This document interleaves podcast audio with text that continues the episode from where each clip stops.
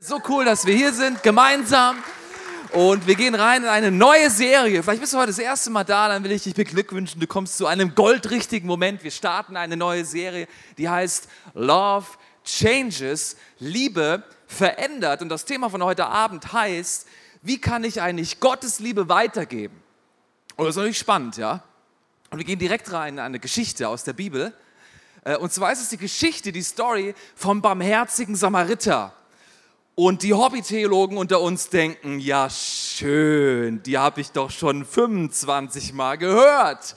Pastor, was willst du mir eigentlich heute Neues bringen? Oder? Sind wir mal ehrlich, oder? Kennen wir doch. Ist doch ein alter Hut, oder? Ja, das ist die Gefahr, in der wir alle uns befinden, ja. Weil äh, das ist so eine Einstellung, das ist schon fast eine Krankheit unter uns Christen. Wir denken immer, wir bräuchten etwas Neues für unser Hirn. Und das nennen wir Theologie.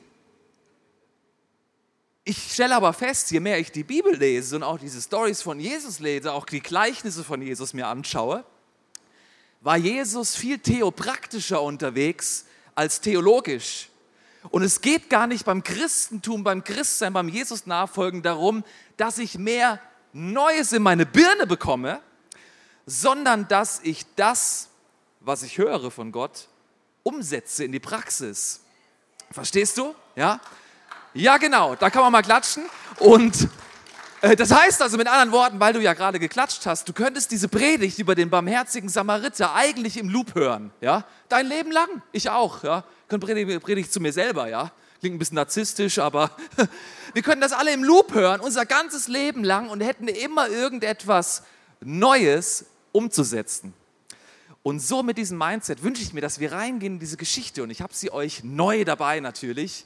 Das sind die originalen Bibelverse, aber im Comic. Seid ihr ready? Also Clip ab. Geschichten aus der Bibel. Der gute Samariter.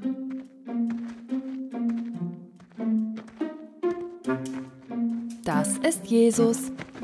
Er ist der Sohn Gottes und der Retter der Welt. Als Jesus auf der Erde war, erzählte er allen Menschen von der Liebe Gottes. Also nahm er jede Gelegenheit dazu wahr, um den Menschen von Gottes Herz zu erzählen.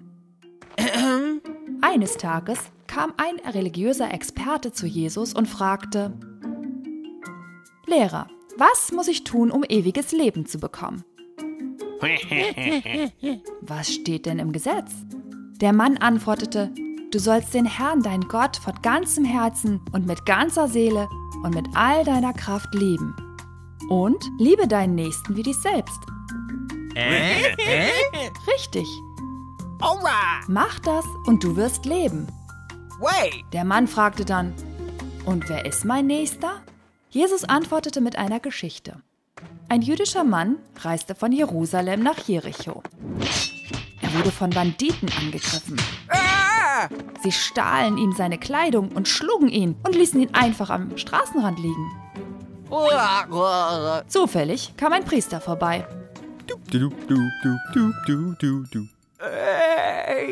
Aber als er den Mann dort liegen sah, Ach, yuck. wechselte er schnell die Straßenseite und lief weiter. Wow. Ein anderer Mann, der auch im Tempel arbeitete, ein Levit, lief hinüber, schaute ihn an.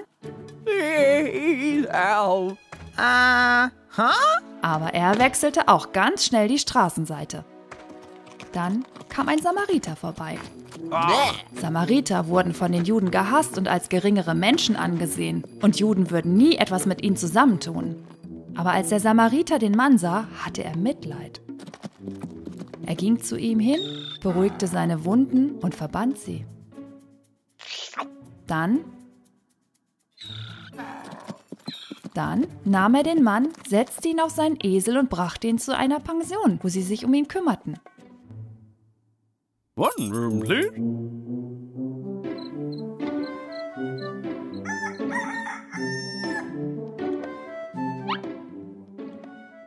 Am nächsten Tag gab er dem Inhaber zwei Silbergroschen und sagte ihm, kümmere dich um diesen Mann.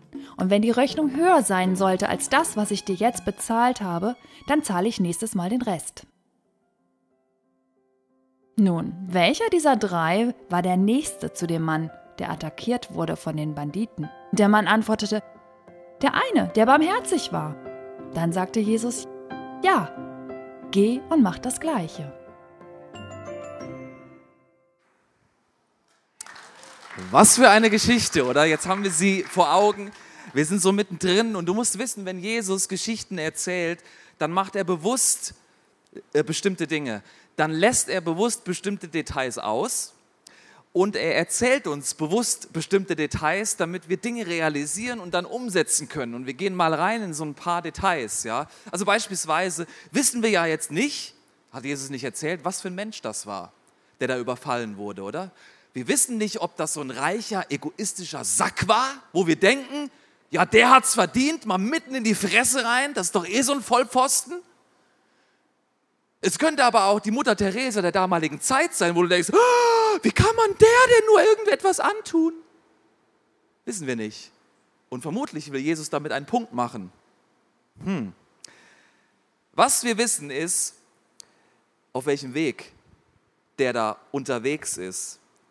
Und zwar ist das der Weg von Jerusalem nach Jericho. Ich habe dir ein Bild mitgebracht. So sieht das da aus. Ja? Also das ist vielleicht nachträglich noch ein bisschen dahin gebaut werden. Da kann man heute noch äh, äh, hinwandern. Ja?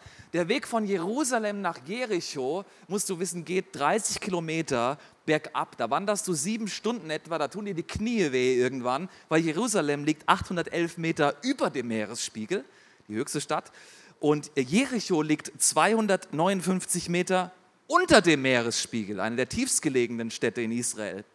Und man nennt diesen Weg, der ist sehr, sehr schmal, der ist sehr, sehr felsig, da gibt es Höhlen und Verstecke. Man nennt ihn auch den Blutpfad. Warum nennt man den den Blutpfad? Das wussten alle. Ja? Man nennt ihn den Blutpfad, weil du wusstest, wenn du alleine, es sei denn, du gehörst zu einer Berufsgruppe, zu der wir später noch kommen, wenn du alleine diesen Weg runtergehst, ja, dann sind es 99, irgendwas Prozent Wahrscheinlichkeit, dass du so richtig eins in die Fresse kriegst und von den Räubern überfallen wirst. Das war damals logisch. Da, geht, da gehst du nicht alleine runter. Der Mann hat das aber gemacht.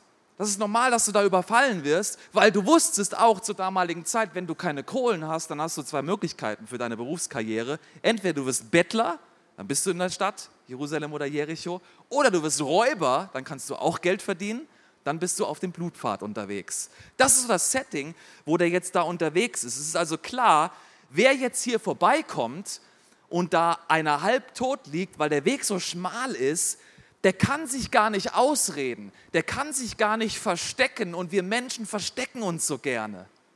Weißt du, als Kind spielst du schon gerne Versteck. Ich habe das immer geliebt. Wir spielen das heute noch mit unseren Kindern. Mittwochabend, wenn Papa Plan ist, dann können die Kinder überlegen, was sie dann gerne möchten. Und Verstecken ist immer hoch im Kurs. Und der Levin, unser Mittlerer, der findet immer die besten Verstecke, weil der schafft es irgendwie immer unter sein Bett zu kommen, ja, obwohl das so schmal ist, ja. Und dann noch einen Stoff dir davor zu stopfen, dann sieht man nicht, wo er ist, ja. Und irgendwann werden die Kinder älter und dann versteckt man sich sogar im Dunkeln. Und irgendwann werden wir Kinder erwachsen und dann verstecken wir uns in der Gemeinschaft, in der Masse. Und dann denken wir doch, der andere müsste doch helfen oh, die andere könnte doch jetzt, die hat doch einen Herzschlag für das. Oder, ah, da gibt es doch Hilfsorganisationen, die müssten doch jetzt eigentlich helfen. Wir Menschen spielen gerne Versteck. Sehr, sehr gerne Versteck. Weißt du? Und jetzt gibt es ja drei Akteure, von denen Jesus da redet. Ja? Da ist also ein Priester, ein Levit und ein Samariter. Zwei Personengruppen, Priester, Levit, da erzählt Jesus, ich habe eben gesagt, gewisse Details sagt er, gewisse lässt er aus. Äh, von diesen zwei, Priester, Levit, wissen wir die Berufsbezeichnung. Interessant. Von dem dritten wissen wir nicht, was für einen Beruf er hat, aber wir wissen, wo er herkommt, von seiner Herkunft. Und da gehen wir mal rein, weil ich glaube, wir können von diesen drei uns was abholen. Wir können von den dreien was lernen. Also ich jedenfalls kann von allen dreien was lernen. Und ich glaube, du kannst es auch. Und wir wollen uns mal in diese drei da reinversetzen. Ja? Da haben wir als erstes also den Priester und den Leviten. Ja? Und mein Statement dazu ist Religion. Du liest richtig, nicht Religion, sondern Religion ist lieblos.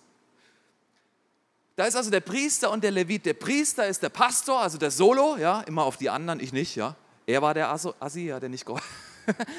Und Levit, da haben wir eine Levitin, das gibt ja die Tempeldiener, das sind die Worshipper, da haben wir die Paddy, ja. Also Solo und Paddy sind unterwegs, ja, da bitte schön gern geschehen, ja. Immer Kultur der Ehre, ja. Also die erkennt man schon von weitem. Ich habe dir ja Bilder mitgebracht, so sahen die ja damals aus. Heute ist es ja fast ein Schimpfwort, wenn du sagst, ich bin Pastor, ja. Damals hat man Respekt gehabt. Deswegen konnten die übrigens auch alleine auf dem Blutpfad wandern. Das hatte mehrere Gründe. Das ist so wie wenn eine Nonne, ja, die überfällst du nicht, wenn du Verbrecher bist. Ja. Also so viel Ehre hat man schon auch. Das waren Geistliche, da hat man Kultur der Ehre, ja. Und außerdem, ich sag mal so, wenn man den jetzt überfällt mit, überfällt mit seinen Klamotten, kannst du eh relativ wenig anfangen, ja. Also dann weiß jeder, dass du einen Priester überfallen hast, kommt auch nicht so gut, okay? Also die sind da unterwegs und warum tun die nichts, fragst du dich. Oder warum tun die nichts? Warum helfen die nicht? Aber vielleicht haben die ja auch gute Gründe, ja? Weil du musst wissen, es gab damals auch priesterliche und geistliche Gesetze, beispielsweise, wenn du direkt vom Dienst kamst, dann durftest du keinen Menschen, der blutig ist, anfassen. Wenn du vom Dienst gerade kamst, dann darfst du niemanden anfassen, der tot ist und du weißt nicht, der ist da halbtot, der regt sich vielleicht nicht. Also wenn ich Priester bin, denke ich, ich habe gerade gedient und irgendwie hatte ich schon ein bisschen Mitleid, aber mein Glaube hat es mir verboten, dass ich dem jetzt helfe. Oh my gosh, kannst du dir vorstellen, dass deine und meine Theologie uns es vielleicht verbieten, dass wir gewissen anderen Leuten, die blutig daliegen, gar nicht helfen können? Deswegen ist Religion lieblos. Weißt du, wir können so schnell da reintappen, dass wir denken, oh, wir haben doch schon so viel gedient und außerdem steht doch auch im Gesetz in der Bibel geschrieben, da habe ich, oh, oh, bei denen muss ich aufpassen, da sollte ich nicht so viel Zeit verbringen. Ja? Die sollte ich, mit denen sollte ich nicht in Berührung kommen. Und das sind so zwei Extreme, die du haben kannst, wie du einen Bogen um gewisse Menschen, die vielleicht auf deinem und auf meinem Blutpfad, blutig im übertragenen Sinne auch, vielleicht seelisch bluten, wie du einen Bogen um sie machen kannst und wie ich einen Bogen um sie machen kann. Das eine ist, eine Extrem ist, ich nenne das mal gerne, habe ich gerade schon gesagt, die Religion. Ja? Die Religion auf der einen Seite, die sagt dir Folgendes, die Religion moralisiert. Ja? Ich mache mal ein Beispiel. Ja? Also wir Christen sind ja dafür bekannt, wogegen wir sind. Ja? Gegen Schwule, gegen Sex vor der Ehe. Oh, Ehescheidung, ganz schlimm, oder? Ganz schlimm, ja? Da moralisierst du und dann richtest du und sagst, ja, lieber Herr Gesangsverein, es steht doch in der Bibel, du sollst nicht die Ehe scheiden. Wie kannst du nur? Und dann verurteilst du und sagst womöglich noch Gemeindezucht, ja, raus mit dir, du darfst hier nicht mehr sein, ja. Du hast es verbockt. Und das ist so das eine Extrem. Wir können in der Religion sein und wir machen einen Bogen um Leute und wir verbannen vielleicht sogar gewisse Arten von Personengruppen, weil wir sagen, du bist falsch. Und dann gibt es aber auch das andere Extrem und das andere Extrem ist die Gleichgültigkeit. Heute Morgen hat mir jemand gesagt, ich hätte noch einen Tipp gehabt, wie du das auch nennen könntest. Das ist die Egalion. Egal oder du bist mir egal. Hey, solange es für dich stimmt, stimmt es für mich auch. Ja?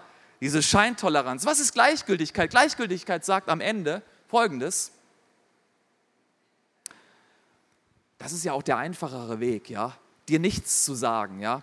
Oder beispielsweise auch, alles ist doch gut, ja? Hey, komm, Gott ist doch ein Gott der zweiten, dritten und auch siebten Chance. Ja, wenn es für dich stimmt, dann lass dich doch scheiden. Hey, wenn du es nicht mehr so spürst, ja, entweder geh mal kurz ein bisschen fremd, ja, mach mal ein bisschen Erfrischung in deine Beziehung rein. Und wenn das nicht mehr klappt, ja, dann komm, mach das, solange das für dich stimmt, lass dich scheiden. Gott ist ein Gott der zweiten, dritten, fünften und siebten Chance, ja, ist doch egal. Solange es für dich passt und du es fühlst, ja, ist das doch gut für dich, ja? Das ist die Egalion, die Gleichgültigkeit, die endet. Am Ende ist das lieblos. Weißt du warum? Weil du eigentlich machen kannst, was du willst. Und da blutet jemand und hat vielleicht ein massives Eheproblem, wenn wir schon bei diesem Beispiel gerade sind, ja? Und du sagst einfach, hey, komm, schwamm drüber, wenn es für dich stimmt, dann stimmt's doch, oder? So, was ist jetzt besser? Ist beides scheiße, oder? Ganz ehrlich, oder? Ist doch beides Kacke weil die Religion, die macht dich krank. Religion bringt dich dazu, dass du deine Kinder, deine Familie anders behandelst, als der göttlichere Weg wäre. Re Religion kann dich sogar in eine Scheidung zwingen und knechten. Egalion, Gleichgültigkeit lässt dich einfach machen, was du willst, egal auf welchem Weg du dich gerade befindest. Jesus sagt ja an verschiedenen Stellen, mein Weg ist ein anderer Weg, mein Weg ist der schmale Weg. Es gibt noch einen Jesusweg, weißt du? Da ist der Jesusweg. Was wäre denn jetzt der Jesusweg, wenn wir schon beim Beispiel Scheidung sind? Ja, auch ein interessantes Thema, oder? Der Jesusweg würde Folgendes sagen. Ja, es steht in der Bibel, dass du deine Ehe nicht scheiden sollst. hey, und jetzt lass uns alles dafür tun und an eurer Beziehung arbeiten und beten und schauen, was wir tun können, damit du zumindest mal, falls ihr immer noch scheitern solltest, aus den Dingen gelernt hast und Wiederherstellung erlebt hast, weil sonst schleppst du das ja wieder in die nächste Beziehung mit. Verstehst du? Und wenn du jetzt gescheitert bist, ja, dann wäre der Jesusweg das, nicht ich verurteile dich, du hast es verkackt, dich stoßen wir aus der Kirche aus oder mach doch, was du willst, ja, hol dir die siebte Frau oder den achten Mann, ist doch auch okay, wenn es für dich stimmt. Nein, das reicht dir die Hand, da kommt Jesus und sagt, komm, ich richte dich wieder auf. Und ja, ich bin der Gott der zweiten und dritten Chance, aber ich möchte dir vergeben, ich möchte dich wiederherstellen, ich möchte dir helfen, dass du im Weg des Lebens laufen kannst und nicht nochmal da in dieser Zerstörung endest. Das ist der Weg von Jesus. Und du kannst dich immer entscheiden, by the way, auf welchem Weg du laufen möchtest. Und das ist das, was wir lernen können vom Priester und vom Levit. Wir können so schnell die Hände hoch zum Himmel leben am Sonntag und am Montag entweder ist doch egal, was du machst oder hier, pass mal auf, mein lieber Freund, du bist auf dem Holzpfad, ich verurteile dich. Oder wir gehen den Jesusweg. Weißt du, der eine Weg ist Moralismus und der andere ist Liberalismus. Aber ich will dir eins sagen, die Geschichte zeigt mir auch, dass mein wahrer Worship sich am Montag zeigt. Weißt du, ich kann am Sonntag die Hände hochheben und alles Richtige singen. Unser Vater im ist Liebe, super toll. Oder dann ist Sonntagabend und die Kinder nerven wieder. Ey. Ach du Scheiße. Ja. Und dann bist du gar nicht mehr der liebevolle Vater oder Mutter, ja. Und dann kommt Montag, dann geht der ganze Schlamassel weiter. Ja, Gott sei Dank sind sie morgen auf Klassenfahrt, ja. weißt du, unser Verhalten ist immer, wir kategorisieren immer in richtig oder falsch, in gut und in böse, ja. Aber das sollten wir lieber Gott überlassen, weil Gott will dich immer ins Leben führen. Gott wünscht sich, dass du am Montag, am Dienstag und am Mittwoch das Leben selber erlebst, aber auch das Leben von Jesus verkörperst, wo auch immer du gerade unterwegs bist. Okay? Und das Coole bei der ganzen Sache ist, vielleicht sagst du jetzt, ja, also jetzt gehen wir langsam mal rein in dieses, ähm, ich tue doch schon so viel, ja. Ähm, ich bin doch schon gerade am Sonntag voll im Einsatz, ich bin doch schon voll im Dienen, ja. Was willst du denn jetzt schon wieder von mir? Oder das ist ja auch religiös, ja. Aber ich bin doch nicht das, was ich tue, ja. Es geht doch nicht um Leistung ja, es stimmt, du bist nicht das, was du tust, aber soll ich dir mal was sagen? Du tust das, was du bist. Wenn du erfüllt bist von der Liebe von Gott, dann kannst du gar nicht anders, als sie weiterzugeben. Wenn du erfüllt bist von den richtigen Wahrheiten, dann kannst du gar nicht anders, als sie weiterzugeben. Wenn du erfüllt bist von einer Scheißegal-Haltung, dann gibst du das auch weiter. Welchen Weg schlagen wir ein? Für mich ist das eine Herausforderung, in jeder Situation neu. Und dann gibt es ja den Samariter, ja, die dritte Person, von der wollen wir ja lernen. Ähm, vom Samariter können wir lernen, dass wir Gottes Liebe fließen lassen können. Ja, weißt du, das war ja eigentlich der schlimmste Feind. Wir haben es ja eben im Comic gehört, ja. Ähm, aus verschiedenen Kommentaren und es ist klar in der Geschichte, dass das ein Jude war und dass es auch ein Mann war, ja, weil grundsätzlich gehst du diesen Weg nicht als Frau, weil du das weißt. Als Mann ist auch ein bisschen bescheuert, aber äh, du gehst diesen Weg nicht alleine normalerweise. Und es ist aus verschiedenen Kommentaren klar, dass das ein Jude war, also ein Samariter. Jetzt musst du dich mal in die Lage von diesem Mann versetzen, ja. Der ist jetzt da, halbtot, ja. Jetzt liegt er da und plötzlich, oh, Jackpot, der Priester kommt, der muss mir helfen. Und der lässt sich einfach da liegen. Dann kommt dann Leviten, dann denkst du, wow, der Worship-Leiter, yes, der hilft mir jetzt der hat verstanden, was Soaking und Liebe Gottes bedeutet. Oh, der lässt, oh, der lässt mich, oh, oh my gosh, jetzt kommt der Samariter, das ist einer meiner Feinde. Der macht mich jetzt platt. Scheiße, das, jetzt, jetzt hat das letzte Lichtlein geläutet, ja. Das sind die Feinde. Der macht mich kaputt. Und der kommt und der balsamiert mich ein. Der schenkt mir Würde. Der zahlt mir meine Übernachtung der hilft mir. Das ist der, der Gottes Liebe fließen lässt. Das heißt in der, in der, in der, in der, im Urtext, äh, er hatte Mitleid und da ist dieses Wort, das hat Jesus auch manchmal, wenn er Leute anschaut, es drehen ihm seine Eingeweide um innerlich. Er hat so einen Mitleid, der denkt, "Ah, dem muss ich helfen. Da, da, da, da muss jemand etwas, oh, der, der jemand bin ich. Da muss ich helfen. Da kann ich gar nicht anders als, da kann ich doch keinen Bogen, da muss ich helfen. So bewegt ist er von der Liebe von Gott. Und ich will dir sagen, hey, sei gepackt von der Liebe von Gott. Und dann pack an. Weißt du, wenn du gepackt bist von der Liebe Gottes, dann packst du an. Und das ist die Reihenfolge, um die es geht, ja. Es geht nicht darum, irgendwelche Sachen zu tun, weil sonst endest du im Helfersyndrom, ja. Weil ich weiß nicht, wie es hier in Wetzlar ist, aber in Frankfurt, Taunusanlage, da haben wir hier WeWork Office, ja, da gehst du in alle Straßen rum. Entweder siehst du die koksenden Banker oder die Prostituierten, die Obdachlosen, die Zombies, ja, die Drogenabhängigen. Da weißt du gar nicht, wo du anfangen sollst. Da kommst du nie irgendwo weiter, wenn du überall anhältst. Und dann denkst du, Scheiße, wo soll ich denn anfangen? Ja? Und dann endest du im Burnout. Aber das ist gar nicht der Punkt. Gott stellt sich Folgendes vor für dich. Er hat das schon im Alten Testament festgelegt. Er hat das eigentlich schon den Leuten, die ihn jetzt herausfordern und fragen, wer ist denn eigentlich mein Nächster? Er hat das eigentlich schon klar gemacht. Er sagt Folgendes. Genau, das ist auch noch eine gute Frage. Das liebesleere Herz fragt, wer ist eigentlich mein Nächster? Ja, da will ich diskutieren. Ja. Wem, wem helfe ich und wem nicht? Aber das liebevolle Herz sagt, wem kann ich eigentlich der Nächste sein? So, jetzt gibt es diesen spannenden Bibelvers im Alten Testament. Und zwar sagt da Gott zu dir und zu mir, hey, löst die Fesseln der Menschen, die man so unrecht gefangen hält. Da gibt es so viele Leute auf, unserem, auf dem Blutpfad in unserem Umfeld, die vielleicht seelisch gefangen sind die in irgendeiner Gefangenschaft sind. Befreit sie vom drückenden Joch der Sklaverei und gebt ihnen ihre Freiheit wieder. Wie machen wir das? Mit dem, der wirklich frei macht, nämlich Jesus. Schafft jede Art von Unterdrückung ab, teilt euer Brot mit den Hungrigen, nehmt Obdachlose bei euch auf und wenn ihr einem begegnet, der in Lumpen herumläuft, gebt ihm Kleider. Das ist sehr theopraktisch, oder? Nicht so theologisch, sehr theopraktisch helft, wo ihr könnt und verschließt eure Augen nicht vor den Nöten eurer Mitmenschen. Okay, das ist das, was Gott sich wünscht. Diesen Lifestyle wünscht er sich, ja.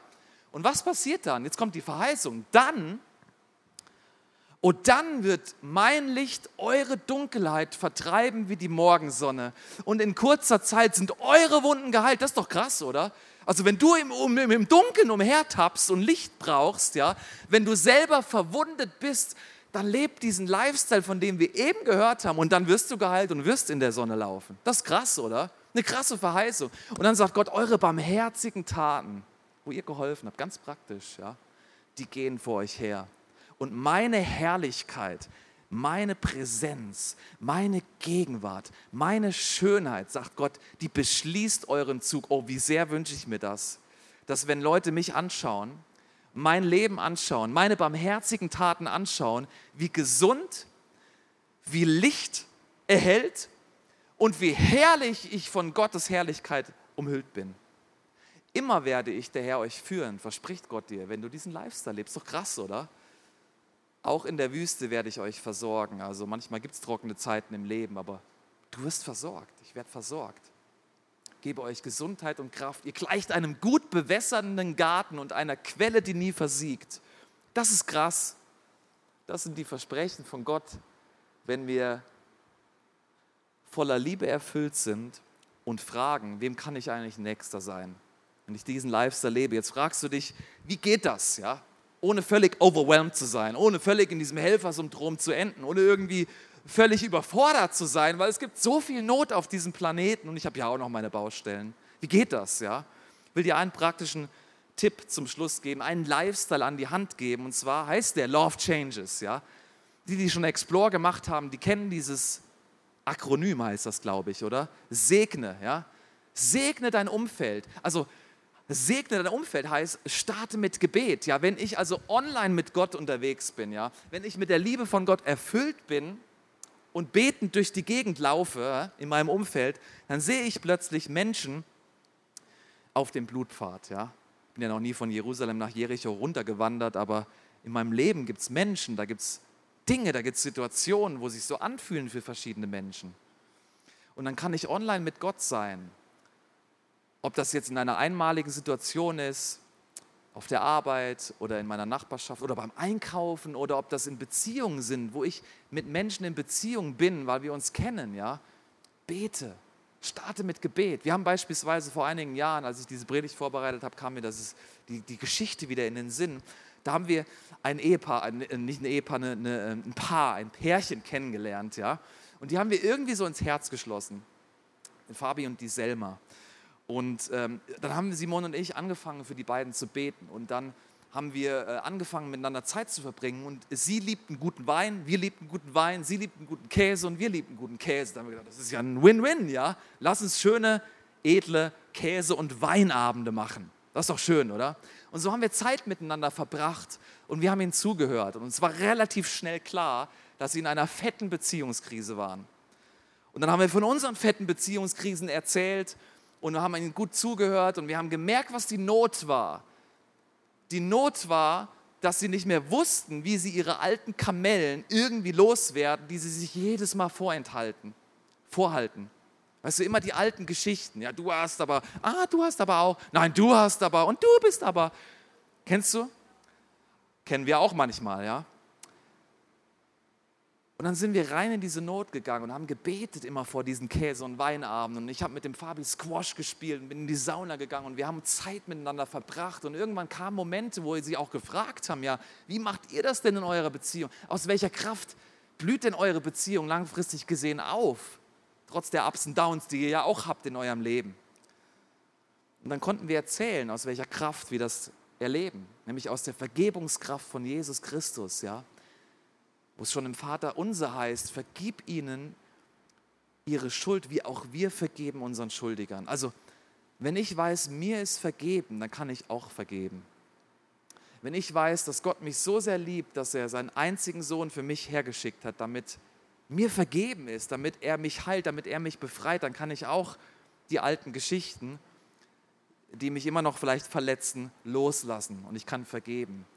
Und so haben wir unsere gute Nachricht von unserer Ehe erzählt und ihnen aber auch die gute Nachricht von Jesus erzählt. Und dann hat es nur ein paar Wochen gedauert, da hat sich zuerst die Selma für Jesus entschieden und sich hat taufen lassen. Dann hat sich der Fabian auch für Jesus entschieden und sie haben sich taufen lassen. Er war lange in unserer Small Group und wir konnten gemeinsam unterwegs sein. Es ist nicht so schwer. Die Liebe verändert immer. Und du kannst ein Segen sein für dein Umfeld. Oh, ich wünsche mir, dass du dir das abfotografierst und dir überlegst, was bedeutet das für dich? Und genau da gehen wir jetzt mal rein auch, weil die große Frage vom Schriftgelehrten war ja, was muss ich eigentlich tun, um das ewige Leben, um dieses Leben im Überfluss, um dieses erfüllte ewige Leben zu haben? Und dann sagt ja Jesus folgendes, beziehungsweise er lässt ihn das eigentlich selber entdecken. Also er sagt da, ähm, liebe Gott, ja, und liebe deinen Nächsten wie dich selbst. Jetzt gibt es ja hier viele Nächste in deinem Umfeld, ja. So, Frauen und Männer, wunderschön. Und da bist ja auch du, ja, bist ja auch da, ja.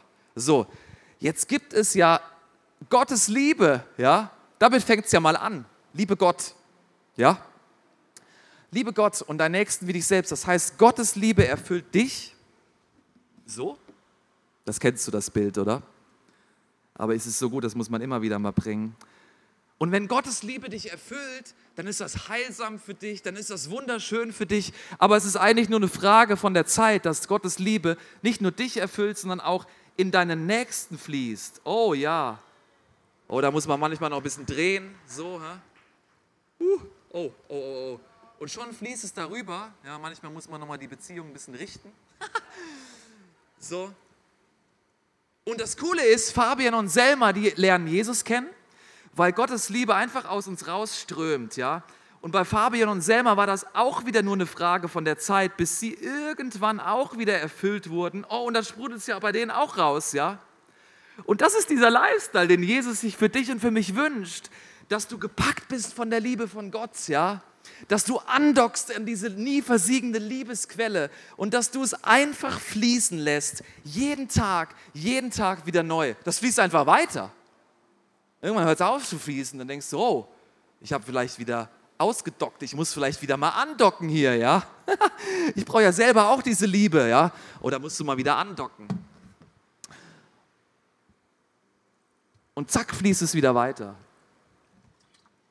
Und dein Umfeld wird erfüllt. Verstehst du? Und ich möchte jetzt mit dir reingehen in genau dieses Bild, ja? Und ich habe mit dir ein weiteres Experiment vor. Lade dich einmal ähm, aufzustehen und dein Smartphone zu zücken. Wir werden gleich praktisch, ja. Wir reden von der Theopraxie, nicht von der Theologie, ja. Und hier gibt es ein Slido. Du kannst dir diesen QR-Code schon mal fotografieren, ja. Da haben wir noch die Ergebnisse von heute Morgen drin. Und wir werden das jetzt füllen mit weiteren Dingen. Aber du musst da jetzt noch nichts ausfüllen. Du kannst jetzt erstmal einfach das schon mal gespeichert haben für dich, ja. Und wir gehen jetzt mal rein in eine Übung. Wir, wir, wir, ähm, werden, wir docken jetzt mal an bei der Liebe von Gott, okay? Wir begegnen jetzt mal Jesus ganz persönlich. Und ich lade dich mal ein, mit mir die Augen zu schließen. Und äh, es wird jetzt nichts Komisches passieren. Da kommt jetzt nicht ich plötzlich oder der Fabi oder irgendjemand anders und brüllt dir ins Ohr. Es passiert nichts mit dir. Du kannst ganz entspannt wirklich jetzt mal die Augen schließen. Und jetzt stell dir mal vor, du bist bei dir zu Hause in der Küche und in der Küche bist du und da ist ja dein Kühlschrank auch, das ist ja ein vertrauter Ort, den kennst du ja, du weißt, wo er ist. Und jetzt machst du mal mit deiner rechten Hand diese Kühlschranktür auf. Kannst du mal dir wie so bildlich vorstellen. Mit geschlossenen Augen, stell dir das mal mit deiner Fantasie vor. Du machst mal diesen Kühlschrank jetzt auf. Und jetzt siehst du da ähm, entweder eine Flasche Milch oder vielleicht trinkst du auch gerne Orangensaft oder auch ein Wasser. Ähm, nimm dir jetzt mal diese Flasche, wo du jetzt gerade von Durst hast, nimm die mal in die Hand und schraub die mal auf und jetzt trink mal einen Schluck davon. Stell dir das mal so vor, wie du davon trinkst. Okay, jetzt hast du einen Schluck davon getrunken und jetzt nimmst du diese Flasche und machst den Deckel wieder drauf und stellst diese Flasche wieder zurück an den Ort im Kühlschrank, in das Fach, wo die Flasche gerade gestanden hat. Und jetzt machst du mit deiner rechten Hand den Kühlschrank wieder zu. So, jetzt ist der Kühlschrank wieder zu. Und jetzt kannst du dich mal umdrehen. Einfach 180 Grad umdrehen. Dreh dich mal um. Immer noch die Augen geschlossen. Und jetzt stell dir mal vor, dass Jesus vor dir steht. Jesus, dein liebevoller Jesus. Der Weg, die Wahrheit und das Leben. Der, der Frieden schenkt, der, der Leben schenkt, der, der dich über alles liebt. Er steht jetzt vor dir. Und er will dir begegnen und er hat dir was ganz Cooles, ganz Geniales zu sagen. Vielleicht hat er eine Ermutigung für dich. Vielleicht will er dir auch sagen, komm doch rein und dock mal an an diese Liebesquelle, die ich für dich habe. Vielleicht flüstert er dir auch was ins Ohr, was er durch dich vorhat, wo er für dich diese Love Changes Sache umsetzen möchte, wo er dir einen Gedanken gibt. Hör einfach mal zu jetzt. Sei mal für einen Moment im Gespräch mit Jesus. Lass dich mal von ihm lieben.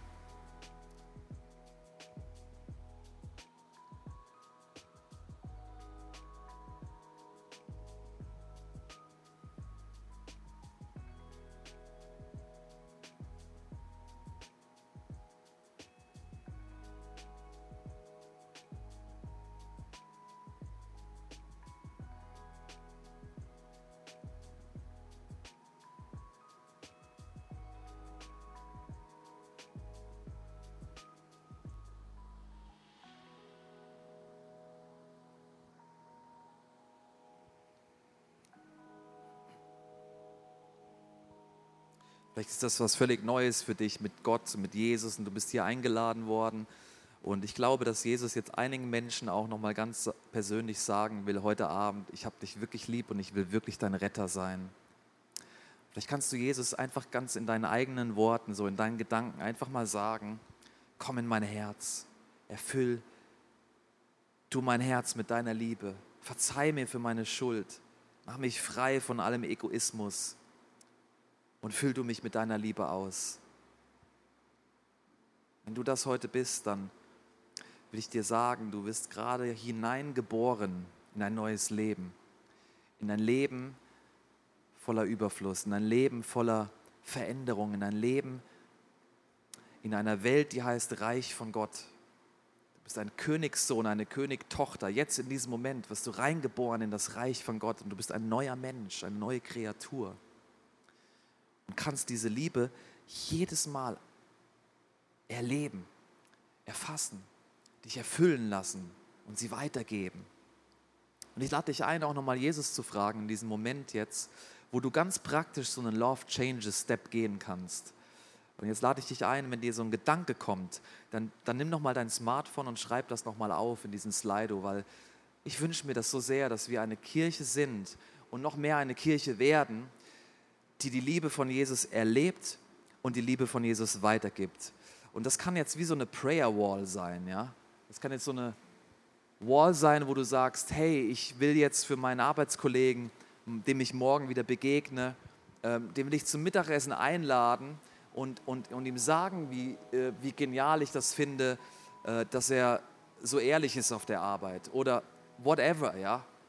Und lass uns das einfach nochmal jetzt aufschreiben und so richtig theopraktisch werden, ja, nicht so in der Theologie hängen bleiben. und einfach das mal aufschreiben. Und wenn du schon aufgeschrieben hast, dann bete doch einfach mit mir. Bete für den Volker. Und bete, beten, Jesus, dass wir Eltern werden, die aufmerksam für unsere Kinder sind und die Nöte unserer Kinder auch ernst nehmen. Und wir beten für die, für die K und die W, ja, Kolleginnen auf der Arbeit. Und Jesus, ich danke dir, dass du an mir arbeitest. Ich danke dir, dass du mir hilfst, ein finanzieller Segen zu sein, dass du mir hilfst, geduldig und kraftvoll zu sein für meine Kinder. Ich danke dir, dass ich mich auf etwas einlassen kann, äh, dass ich nichts zurückhalte. Ja? Danke, Jesus. Danke, Jesus, dass es dich gibt. Danke, Jesus, dass du jetzt begegnest. Danke, dass du dich zeigst, so wie du bist. Danke, Jesus, dass du den Erschöpften, die jetzt vom Helfen erschöpft sind, neue Kraft schenkst. Danke, Jesus, für die Geschwisterbeziehungen. Komm, lass es doch mal gemeinsam aufstehen, lass uns noch mal reingehen, auch in den Worship. Du kannst es ja auch auf deinem Handy noch weiter sehen, ja. Und lass es noch mal reingehen in den Song und vielleicht betest du weiter und, und singst und worshipst weiter und nimmst diese Gedanken jetzt mit in dein Gebet, auch mitten in die nächste Woche und, und machst vor deinem Jesus das jetzt wie so fest, hey, ich will eine treibende Kraft für deine Liebe sein. Ich will mich zuerst erfüllen lassen von deiner Liebe und dann ein Liebeskanal sein für mein Umfeld, okay? So schön, dass du Teil unserer Online-Community bist und dir diesen Audiopodcast angehört hast. Wir wünschen dir von ganzem Herzen, dass du Jesus Christus immer ähnlicher wirst, furchtlos lebst und dein Umfeld positiv veränderst. Schreib uns gerne eine Nachricht über icf-rheinmain.de, wie wir dich ganz persönlich darin unterstützen können. Bis zum nächsten Mal. Mach's gut.